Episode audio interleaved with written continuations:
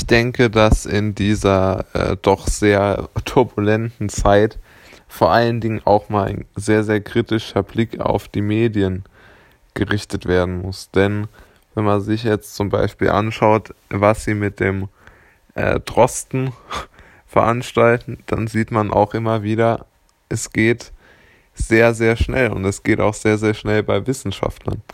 Die haben sich ja so als, als, als, als Heilsbringer erst gefühlt, wie sie auch in den Medien hochstilisiert wurden. Und jetzt äh, bekommen sie die, sagen wir mal, die kalte Schulter des Journalismus zu spüren, ja.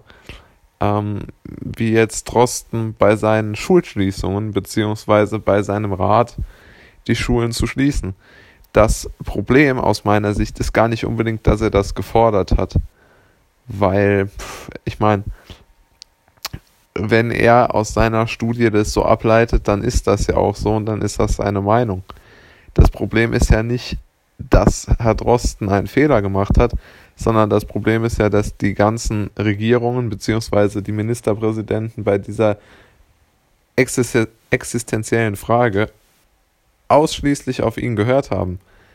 Es gibt ja sicherlich auch andere Virologen, beispielsweise Herrn Streeck, der ja mit Sicherheit genauso qualifiziert ist wie Herr Drosten, würde ich mal einschätzen, der völlig anderer Meinung ist.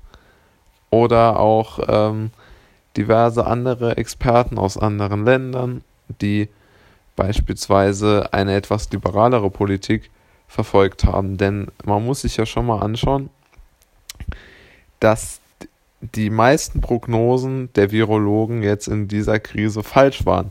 Das ist gar keine Kritik, sondern es ist einfach eine Feststellung. Und das Problem, was ich damit habe, ist, dass die Politik und die Medien so diese Aussagen der Virologen als Wahrheit verkaufen und eine Oppositionshaltung gegen diese Aussagen als Propaganda, Fake News oder was weiß ich alles, ja, Verschwörungstheorie. Das ist das Kernproblem.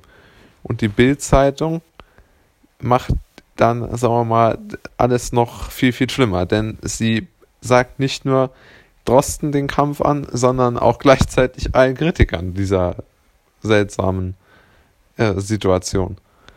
Also dieses, äh, sie kritisiert sozusagen die Studien und dann kritisiert sie die Leute, die die Studien kritisieren. Das ist wirklich also sehr, sehr gut, muss man sagen.